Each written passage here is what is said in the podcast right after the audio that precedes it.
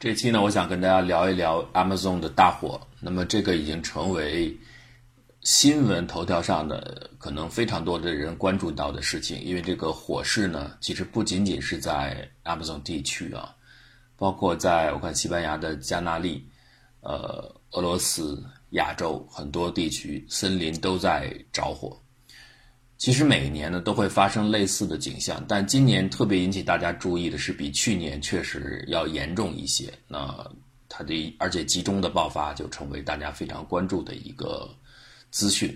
另外，这也很应景了，就是关于现在全球变暖造成极端气候出现的频率越来越多。今年的七月份被很多组织我看都鉴定为地球历史上最热的一个月份，所以热干燥。就可能会引起更多的大火，又和真实发生的情况某种程度对应起来。呃，当然大家会非常的关注。现在，尤其是在发达国家，比如像美国的社交网站呃，Pray for Amazon 等等这些运动已经兴起了啊。呃，很多的影星也呼吁要关注亚马逊。当然，大家谴责的一个潜在的矛头就对准 Bolsonaro，就是这位所谓的热带川普。巴西新任的极端民族主义保守主义的总统，这位已经不光是有点民粹了，而这位是非常的特立独行，对女性、对其他族裔、对外国等等很多很多的事情都直言不讳，而且令人有的时候到了瞠目结舌，就是一点儿也不掩饰。你稍微，呃，我们之前给大家介绍过，感兴趣的话可以。翻听一下之前的对 b a s a n a r 的介绍，他怎么去评价女性的啊？所以这是没办法，反正这个算是一个象征了。我们说过，最近各个地方的右翼甚至是 far right 抬头，那这个 b a s a n a r 呢上台呢也被视为是一种这个迹象里边很重要的一环。他实际竞选之前就已经说了他的这些政策了，包括对保留地，包括对保护区雨林，他要更多的鼓励人们进入去开发。巴塞纳罗的基本逻辑是这样的：就这个，呃，热带雨林呢是我巴西的资源，我们自己知道该怎么处理，我们会管好气候的，我们也会管好森林的，用不着你们这些人来教育我们该怎么管。你们要那么在惜森林的话，那你们自个儿去种去啊！这是他的逻辑。凭什么你管我？我们现在发展经济需要土地，需要森林资源，需要这些东西。我们为什么为了照顾你们的肺啊，要牺牲我们的经济利益？而且说到环境呢，我们自己也会保护啊。我们巴西是全世界管理森林经验最丰富、立法最完整、执法的经验最。充沛的这么一个国家，你们哪个国家能跟我们比？既然如此，你们在那儿说什么呢？这是巴塞纳罗的基本的逻辑，所以他当选之前就已经是这种主张了，因此也不能说他上台之后突变啊，只是大家呢没想到他就是上台了啊，上台之后呢他就这么做了，所以今年的大火呢出现之后呢，大伙自然而然的就把矛头对向他，而且对他施加更多的压力。包括我看马克龙说，这个马上在 G7 峰会当中要讨论这个事情，这已经是地球的灾难了。他自己发脸书嘛，呃，这个 Twitter 上说，我们的百分之二十的氧气来自于亚马逊，现在它正在越来越多的燃烧，这个地球之肺正在放在火上，所以我们要关注这个问题。他发完之后，马上巴塞纳罗就怼回去了，你凭什么管？你这是新殖民主义，我们的事儿凭什么要你们管？那也包括，这是算是硬的了。软的方面，像挪威、德国、默克尔他们是提供亚马逊的保育基金最多的国家。说多，我看也也没多少啊，十几亿美金吧，好像也不算太多啊。但是这个他们算是这个比例里是最高的。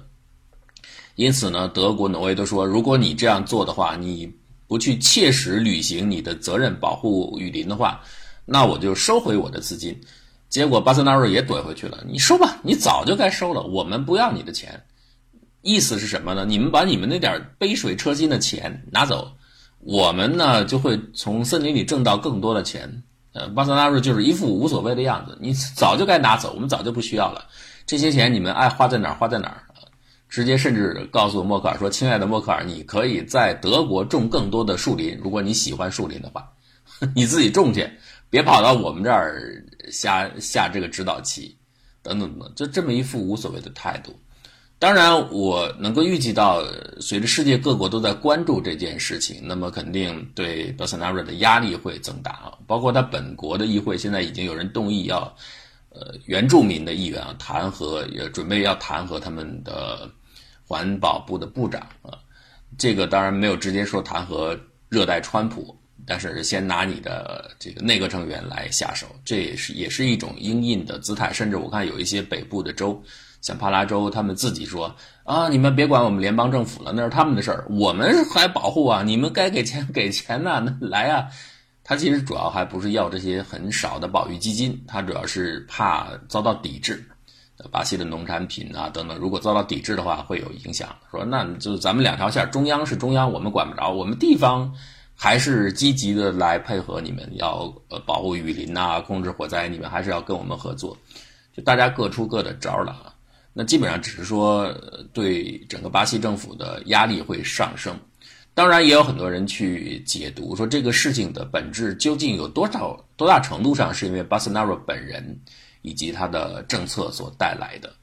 应该这么来讲了，实际上在上两个总统任期内，巴西的总统任期内，雨林的燃烧和采伐是一直在上升的。主要是燃烧啊，一直在上升，所以也不能说这是一个趋势，就是热带川普自己本人造成的。但是他确实比较厉害，尤其是这一年，他当总统之之后啊，这个火灾发生的比率比去年呢，我看不同的机构统计有差异，从百分之六十多到百分之七十多，甚至八十多，就是上升的比率。那基本来看，也就是上升了小一半，比去年同期。而今年呢，又不是像几年之前特别的热或特别的干燥，今年属于正常的年份。在此情况下，这么高频率的火灾的发生，那不能不说和宏观政策有关，因为你毕竟鼓励这种事情嘛，采掘土地的使用、进军定居点、扩大定居点等等等等，所有这些方方面面都必然和增加放火的这种几率有关。所以你的宏观政策一定是要负一定的责任的，但是这个趋势并不是 Bolsonaro 本人确立的，而这个趋势很有意思，真正下降的是从差不多零八年到一四年这个区间内，巴西的对这个毁林率是下有一个明显的下降，而这段时间也刚好和他国内的反腐败，呃是关联起来的，由此呢，这个算是一个侧面的有力的证明，就证明。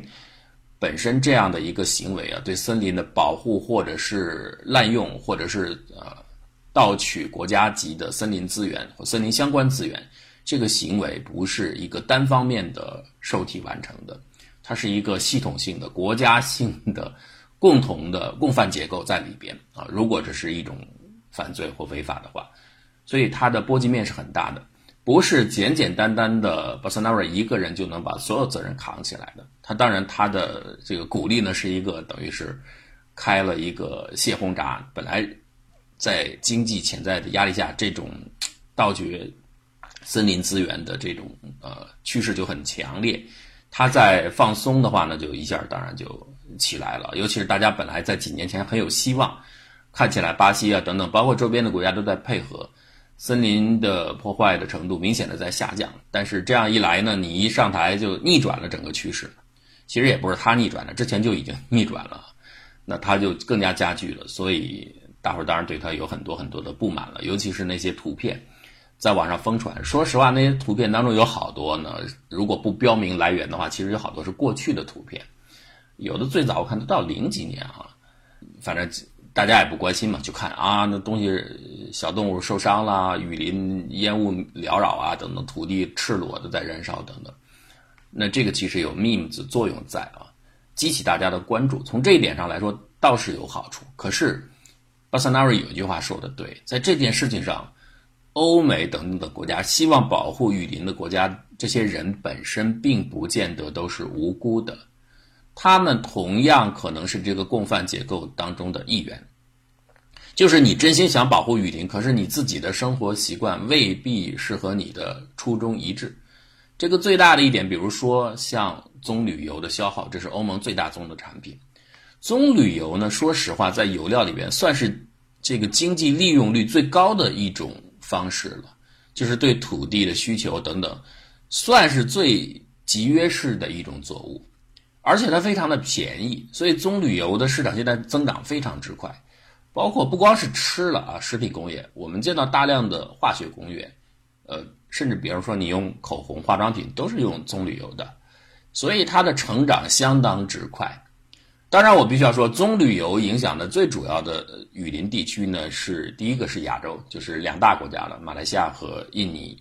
再其次呢，是现在也影响到刚果，就是非洲的雨林。那亚马逊的雨林受到棕榈油的影响算是。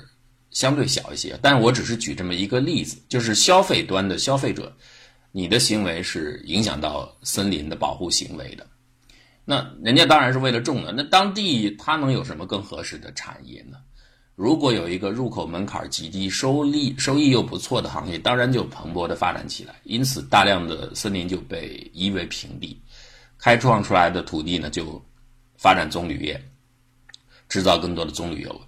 当然，欧盟呢，现在他也意识到这点，他希望做一些改变。比如最近我看他禁止了棕榈油作为生物燃油的一个原料的提供成分。生物燃燃油呢，就是用生物制品的油呢，就这个所谓的可持续性嘛，不要用储存在地下的石油，呃，用这个可持续性生产的，像植物油作为原料来生产。那棕榈油被排除了，因为他们认为这个对环境、对森林的破坏。潜在的力量太大了，所以它呢作为一个不可持续性的原料被禁止了，呃，也包括他们提出很多的要求，希望马来西亚、印尼啊，你们能更好的保护雨林，用合法的、允许的方式和土地来生产。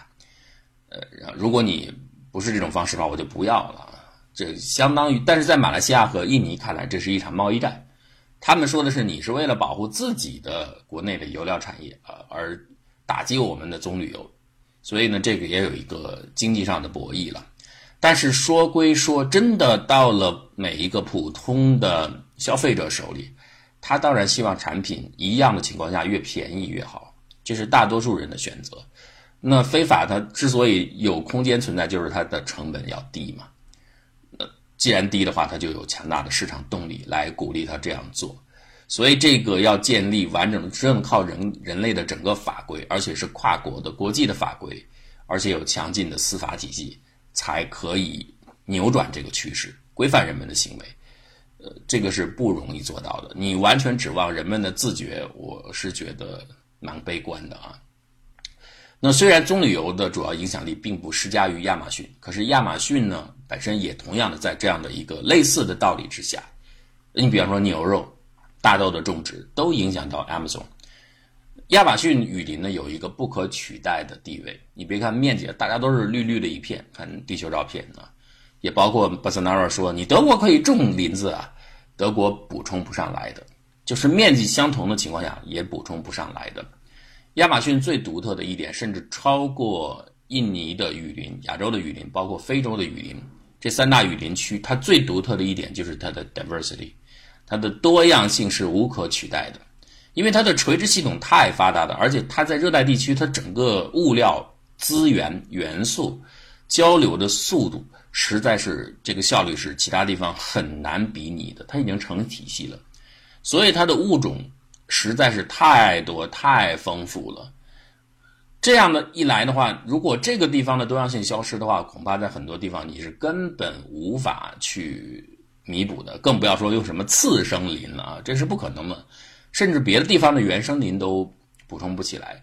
这是亚马逊最宝贵的地方，其次还是才是它的氧气提供等等固碳的作用。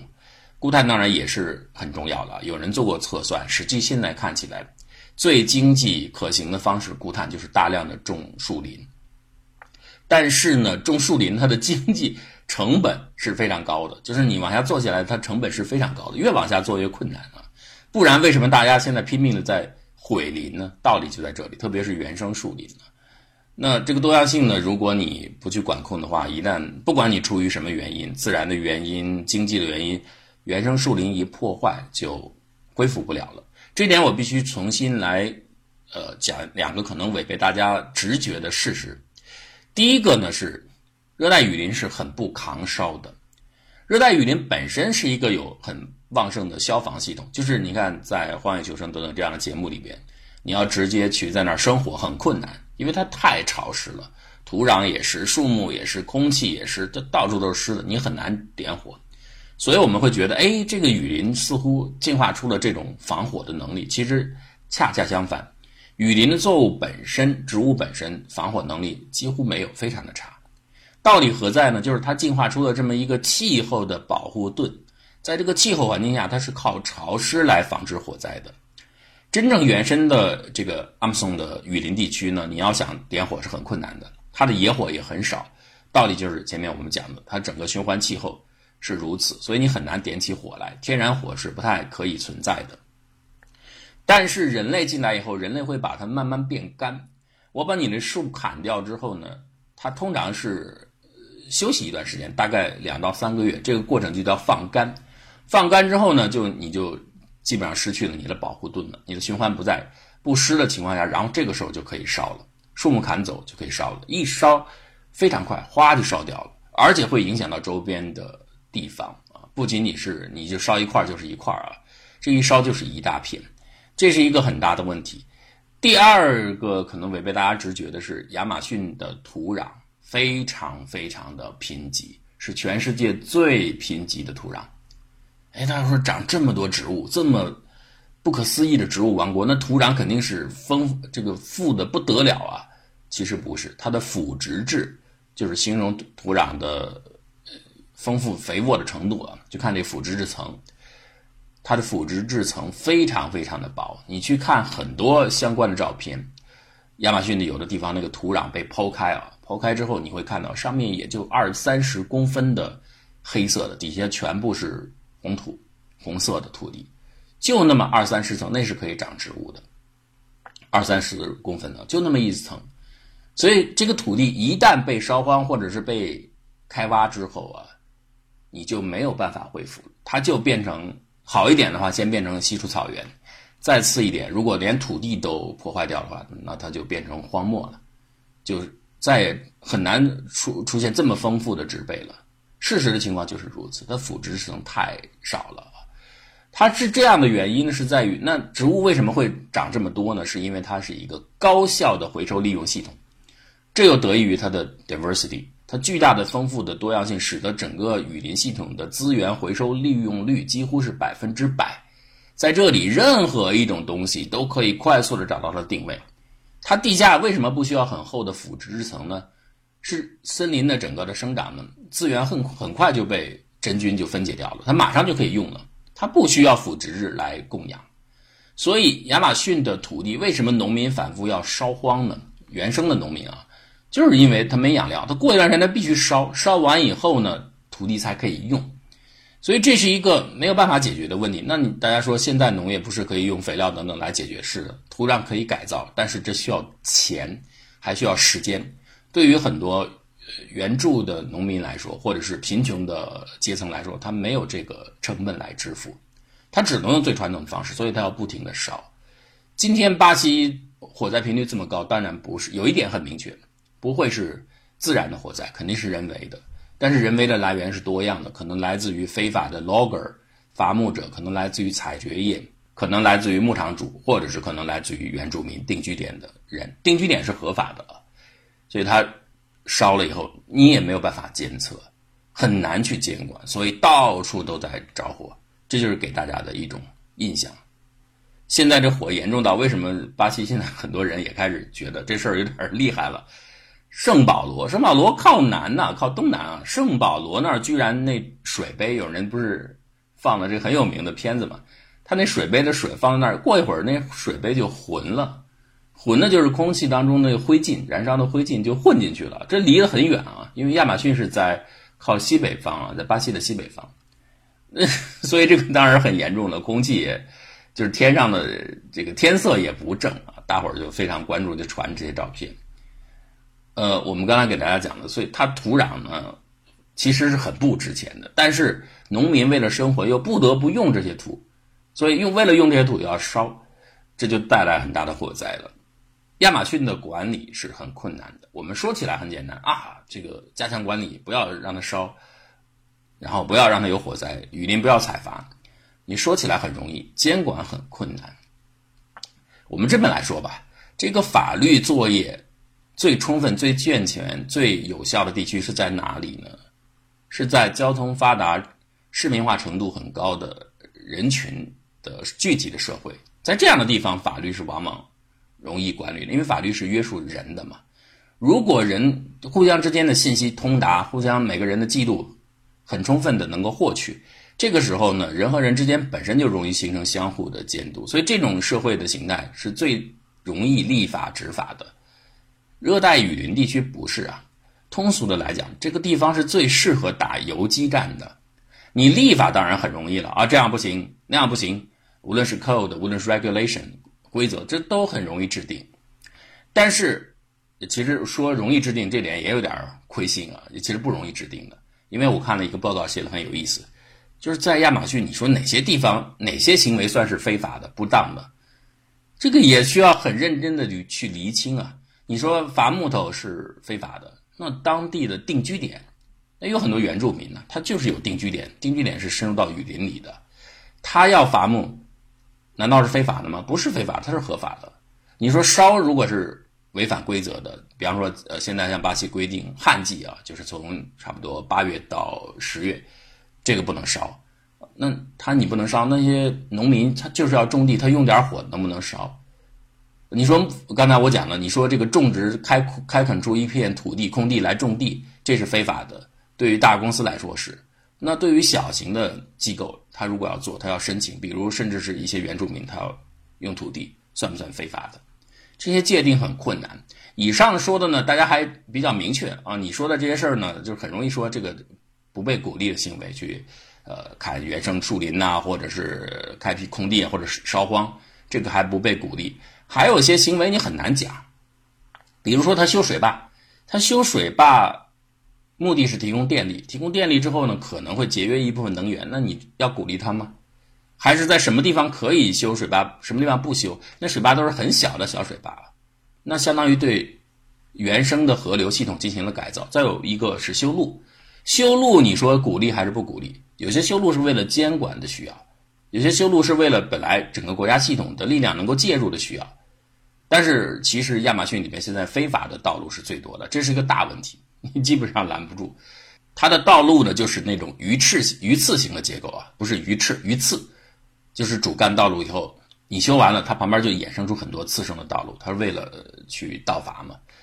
这个道路到底怎么来记？谁可以修，谁可以不修？它还有很多的道路的监管点，这监管点后来反而成为很多非法的 logger，就是盗墓者他们呃设立黑的，就是非法收费站的一些站点，很有意思啊，这里边故事太多了。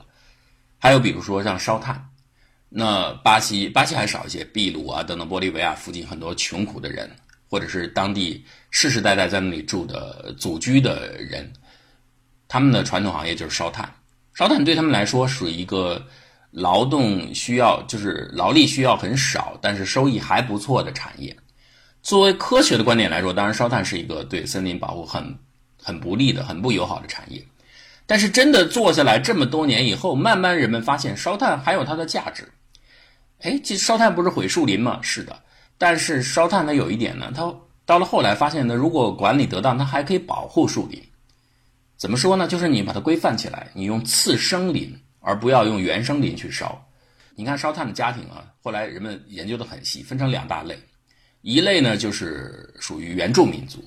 他就是这个祖祖辈辈就这个手艺，那都是往往那些非常老的、年龄很大的家庭，劳力很细，年轻的子女都走了，这些老年的夫妇或者是家庭成员为了养活自己，他没有别的手艺，他就是烧炭。所以这些人烧炭呢，是会用原生林的，就反正我旁边有，我就偷偷用，他也没有体力去做更多的事情。但是后来呢，也形成了很多的专业的烧炭的组织。已经像企业一样在运作了。这些家庭被联系起来，他们反反而是有土地、很年轻、劳动力充足的这样的家庭。他们烧炭呢，就是容易被规范起来，他就烧这个次生林，在指定的土地上，而且次生林它有这个轮作制嘛，你需要让它生长。由于烧炭的这个树木呢，次生林呢最好是年龄到八到十二岁，这样反而增加了间作的周期，这个其实对保育来说是有好处的。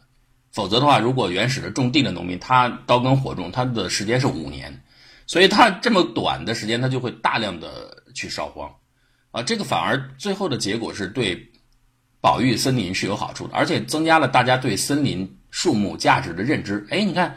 烧这个炭呢是有收入的，所以森林我们得保护起来，不要破坏。因此搞了这么多年之后，它还有如果运作得当，它还有它的正面效益。那你还要不要全面取缔烧炭？所以在这个基本上热带雨林地区的执法行为来说，它大量面临的就是两难。几乎每一件事情都是既有合法的，也有非法的。像伐木，它有经济价值，然后次生林为什么不可以伐木呢？在审批指定的区域内、指定的地方可以伐木，那这是有合法的伐木，而且呃一些定居点原住民，他为了生计也允许他伐木，他的消耗量很少嘛，他清出土地的量，如果正常的话很少，但是呢，由于有这些合法的渠道在，那就给很多的洗钱或者是呃洗非法行为提供了潜在的路径。在亚马逊有一个词儿叫 “heating timber”。就是热木头，这个加热原木的意思呢，其实就是洗木。洗木呢，就是把非法开采的木材变成合法的，所以他们有很多很多的途径了。呃，当然最直接途径就是直接贿赂官员了，这是系统性的行为。你想想，在巴西那个地方那么偏远的，像穷乡僻壤，而且都是森林，我说了，它就适合做法律的游击战。你立法者定好之后，你下面去执法，你怎么执法？你需要有人去监察，有大量的力量，所以巴西有一度，包括秘鲁，我看啊，就大量的膨胀执法机构、监察人员，膨胀之后，人员增长之后，队伍增长之后呢，对公共财政开支当然是一个很大的压力了啊。我们先不说这个问题，你人员一变多，最后的结果不但不是执法效率提高，反而是贿赂大面积的发生。人员多以后，机构之间相互臃肿，很多事情就责任就离不清了。到底这个事儿归谁的？他像他们的很多的这个 data 的收集部门，哎，就说，哎，有人举报说要洗这个原木了，有非法原木的盗采啊。对不起，我不管这个事儿，我是看河流水坝的，我不管木材。啊，有人说你这河流水坝说，然后有人看到那个道路非法的，我刚才讲了没有？雨林地区大量的是非法道路的建设，说我看到一条非法的路径啊，对不起，我不管这个，我是管河流的，或者我是管农地的，它会出现大量这样情况，而且。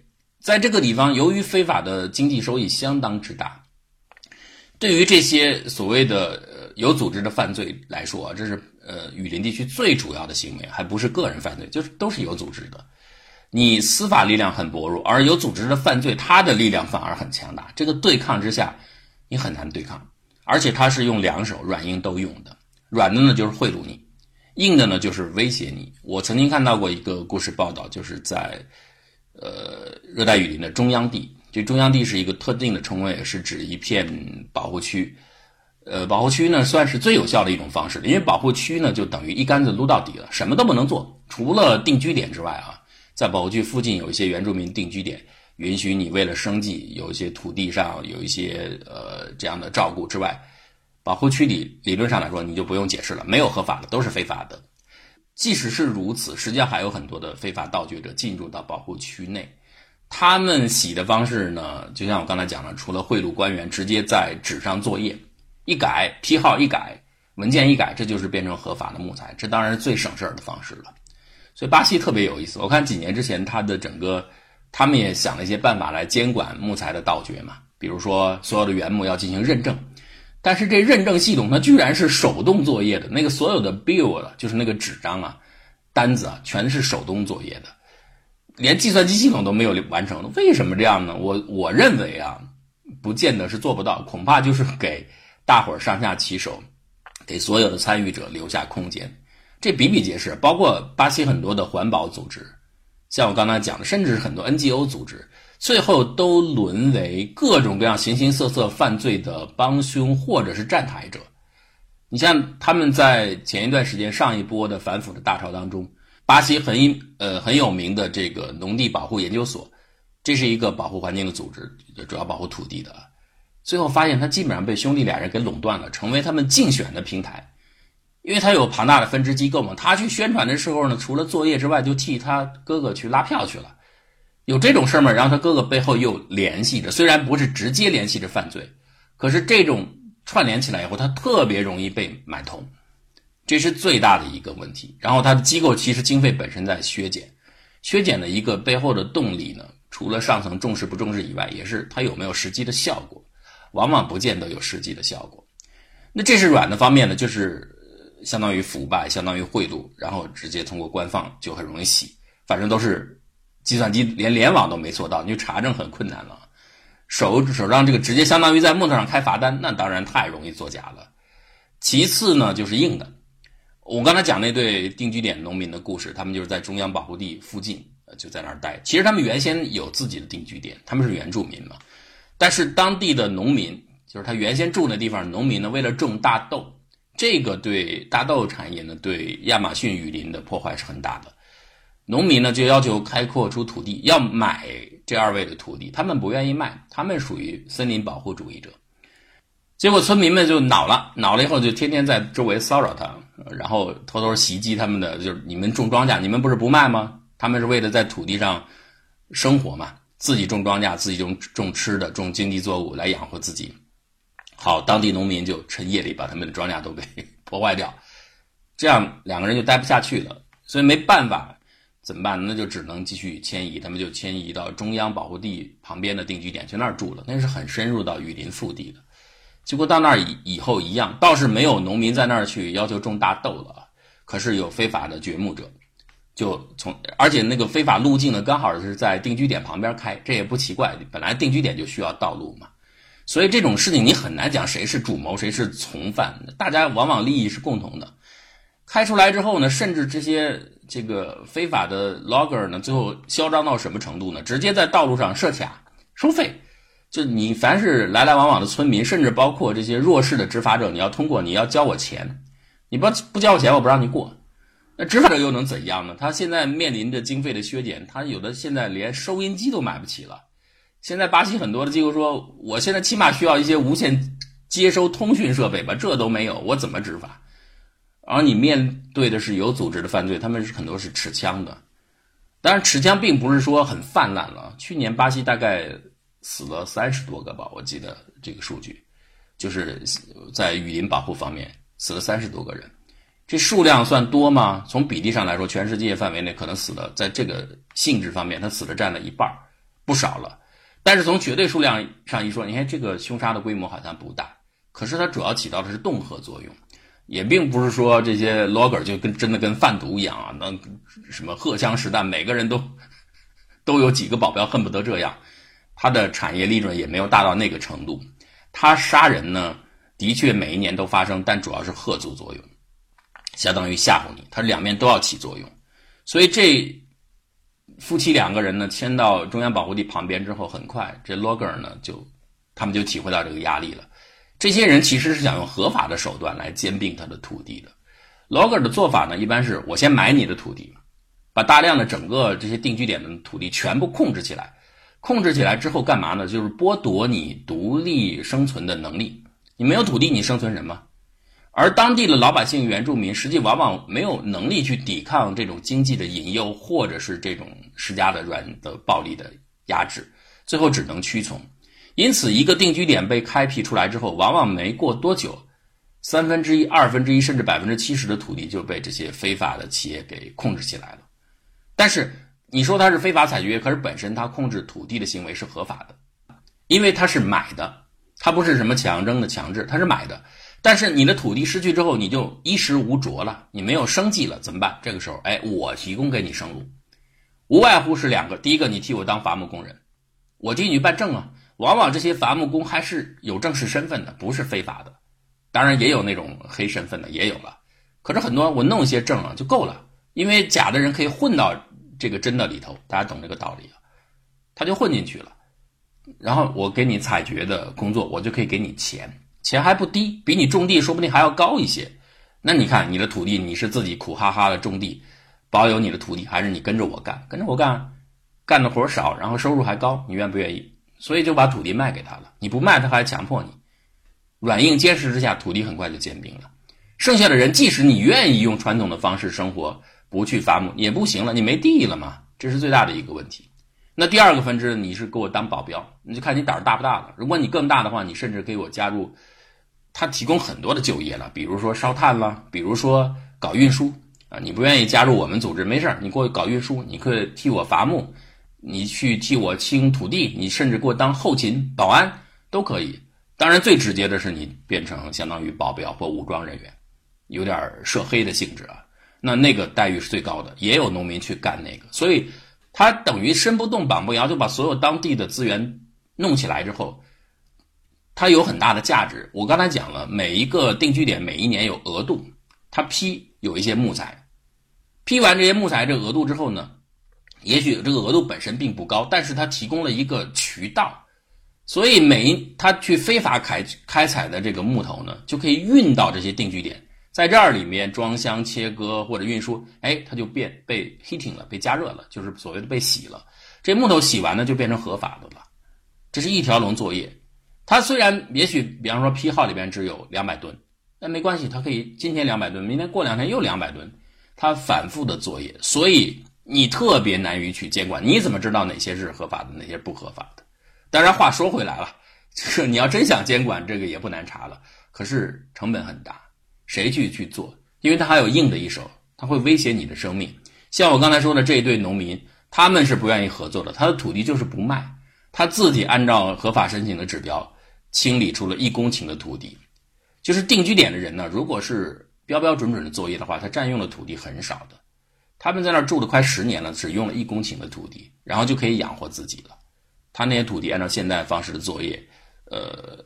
土地的就可以得到保养，不用用那种很古老的烧的方式，而且活得挺好。那他们活得挺好，就最大的一个问题是什么呢？并不是他们两口子，他会带动和影响一大批人。就是你看定居点的人一看，这两口子靠自己的方式就能生活，我们干嘛去跟这些非法的呃营生的这些组织者去合作呢？我们也可以这样干呢。它有一个示范作用，所以这两口子就成了眼中钉、肉中刺，就被盯上了。他们后来有时候生病得到大一点的市镇去看病嘛。我也说了，这个非法的 logger 呢，并没有嚣张到像毒贩一样，要是毒贩的话，直接就动手杀他们俩了。他们还用很多方式去逼着，其实像逼迫的他，尽量用合，最后用合法的方法来实现他们的目的，还是希望买他的土地。所以怎么办呢？这二位去看病的时候呢，他们就扬言要杀掉这个女主人。你想想，他要真的是那种很暴力，他就直接杀了。他不是，他干嘛呢？你不是看病吗？到那个牙医诊所去看病，他在外边故意放风，街市上那城镇也不是特别大，到街市上到处扬言，就是哎，我找着找到各家各户，甚至找到一些这个村的村委会之类的，是吧？你们要提供给我一些基金，我要设立一个基金，这个基金干嘛呢？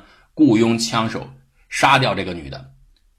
他杀就杀吧，他是明目张胆的到处宣传，那你就明白，他其实是一个舆论攻势，就故意让你听见，听见以后你害怕，哇，他到处募款，还找很多的这个 logger，就是非法的这个伐木者的头，让他们捐钱，他就是让你听到嘛，听到以后说要雇多少花多少钱雇人来杀我，你不就害怕了吗？而且呢，在他们的那个庄园，小小的庄园旁边啊，俩人去有一天伐木，早上一起来一看，那儿立了两个新坟。竖了俩十字架，那十字架真的挺简陋的，就是很有当地特色，就是木头，两个木头竖着，木头上面呃砍了一条缝，然后有一个横的短棒，直接像这个楔子一样楔进去啊，简易十字架，但是他故意做的挺大的，就是让你看见，在你的庄园旁边一个沟里边，就故意让你看见，就表示什么？这是你的警讯，你要不这样合作，就我们将来也威胁你。这是一方面，另一方面呢，这边呢是有人正在那儿大声吆喝，我们要筹钱了，筹钱了啊，杀人了。这边吆喝，旁边过两天呢，他们又派人去找到这夫妻俩，说这样，我们给你一个巧门什么巧门呢？你看你们现在种地这么辛苦，一年到头你们能收入多少钱？哎，你那定居点门口不是路吗？我们把这路的这个设卡权交给你们俩。之前我说了嘛，他太嚣张了，连大家伙正常的通行都要付这个买路钱。好，他意思是这买路钱给你们俩了，一辆车甭管什么车，正常的居民用车也好，也什么伐木者的运木头车也好，只要从那儿过，你们收三十美金，一辆车收三十美金，这权利交给你们。你想这是多大的诱惑呀？一般人，如果你想你要是普通的农民，你干嘛硬挺着？这边弄俩坟头在你后面，天天吆喝着要要筹钱杀你，这边呢又说你要同意的话，这个权利给你，你可以收三十美金每天，你啥也不用干了。正常就人性来说，其实很多就会就范了。当然，这二位比较轴，就是不干，呃，而且呢，他们就后来也去告了，告了，反正也没人管，呃，反正你去告了，我就给你登记一下，也没人管。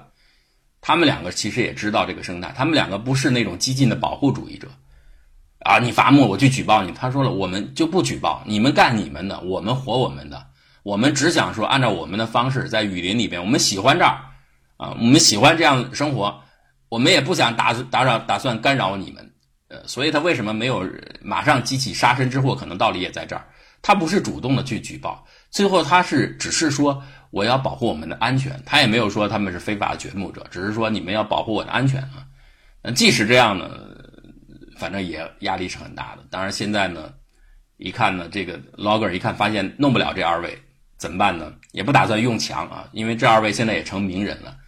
办法就是隔离，社会隔离，让周围的村民都不跟他们说话，哎，就让你们俩就相当于是在一个孤单的世界里边，最后你们待不下去就走。但这二位呢也有办法，说你不跟不让我跟村民说话，我就跟外面全世界对话，他们就开设直播什么让大家看。这么一来呢，搞得这 logger 呢哭笑不得，就是他现在也不敢动这二位了。你敢动吗？那个巴西的像那个执法机构那么效率臃肿低下。